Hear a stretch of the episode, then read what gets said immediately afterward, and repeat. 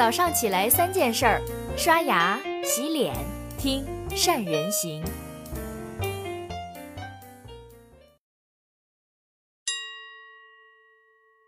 大家好，我是善人。今天早上跟大家聊一件最近又比较热门的事件，什么事呢？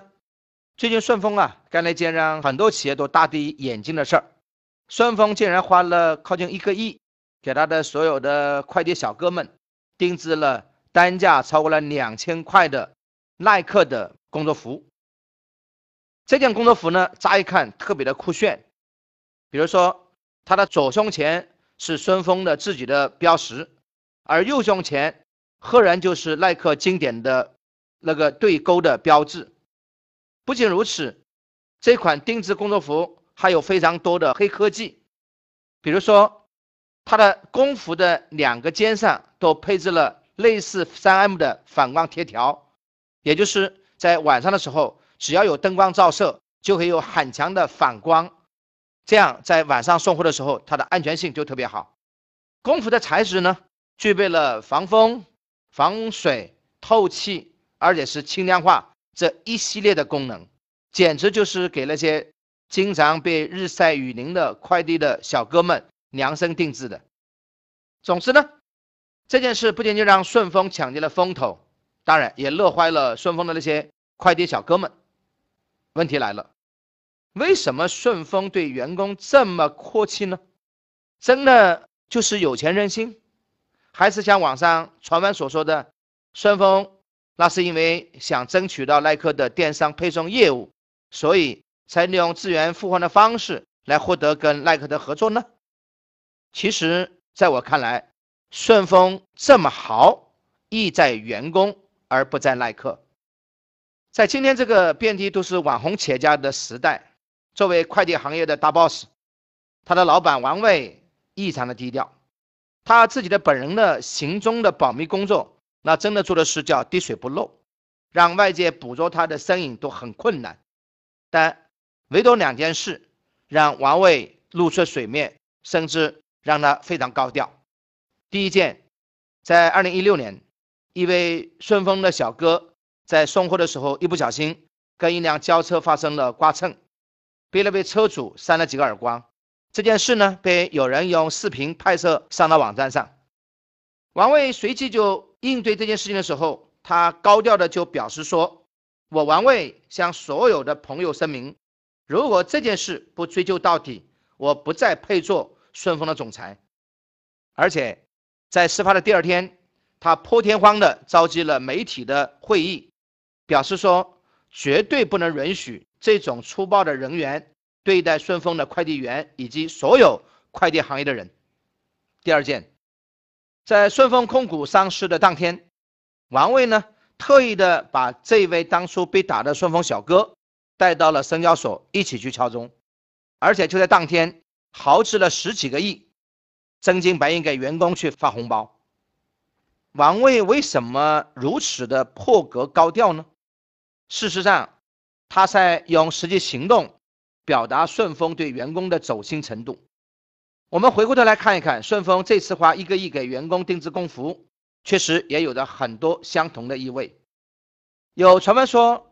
如果换了工作服，那肯定能降低离职率，这个效果有待商榷。但是顺丰如此对员工用心，一定会让员工工作更加卖力。众所周知，在所有快递行业里面，顺丰快递的小哥口碑是最好的，他的服务周到、热情洋溢，很多客户甚至觉得，只要稍微贵重一点的物品，最后交给顺丰才放心，对顺丰快递的满意度。大大超过其他的同行，所以一旦一个企业你真正做到了对员工用心，员工同样也会用工作的业绩来回报公司。很多企业呢，想这一点也想得通，但是呢，有时候干出来的事情偏偏却背道而驰。比如说，在管理员工的时候，经常会产生有两种误解：第一个，多发钱就行了，还掰扯什么其他的福利？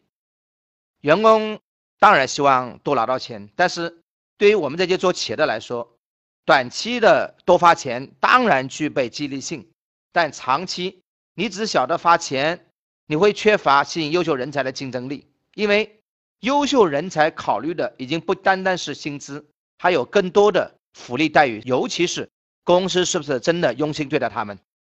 反过来，如果我们能够把给出钱这样的福利认真的规划和设计，就有机会提高员工的忠诚度。比如说，顺丰不惜血本给他的快递小哥们量身定做既实用又好看的工作服。同样的，如果我们没把福利去设计好，虽然花了钱，但是也容易好心办了坏事，花了钱还要被员工埋怨。比如说，之前阿里呢就曾经去实行了给孕妇们去发孕妇装的福利。但是又怕那些没有怀孕的员工贪小便宜，就设计了很多所谓的考核指标，最终导致了被员工点了无数的差评。第二，如果你只是满足了员工的基本的需求，甚至是马斯洛的需求层次的基本的需求，但员工可能仍然不满意。我们知道，马斯洛对人的需求层次花了五层。但是很多企业呢，大概只会了解最基本的部分，那会觉得我至少能实现员工的三个层次的需求，但是这样做未必能让员工们满意。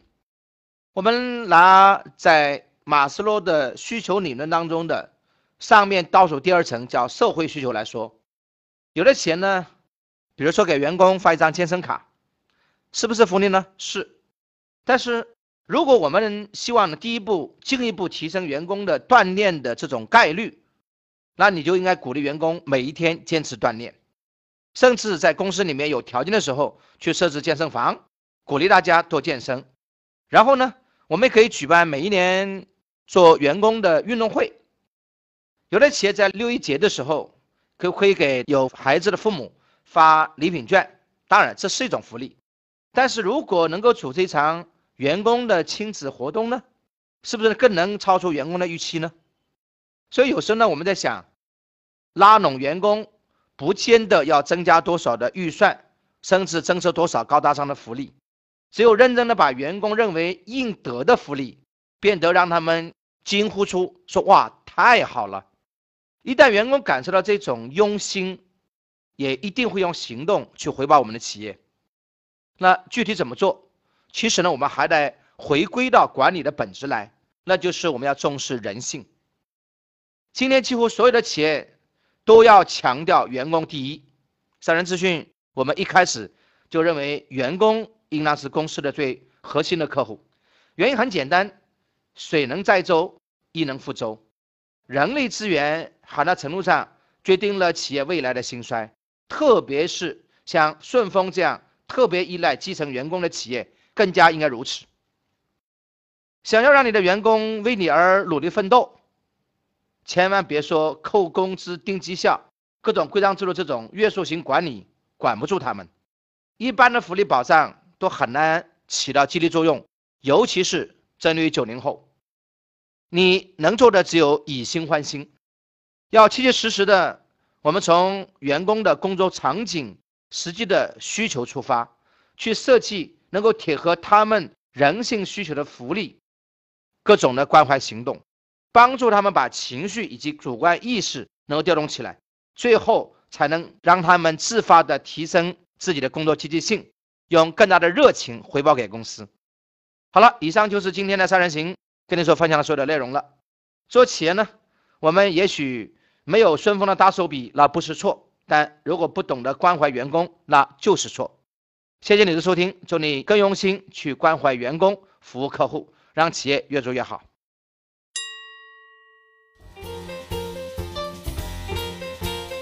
关注善人行微信公众号，每天早上六点三十分，咱们不听不散。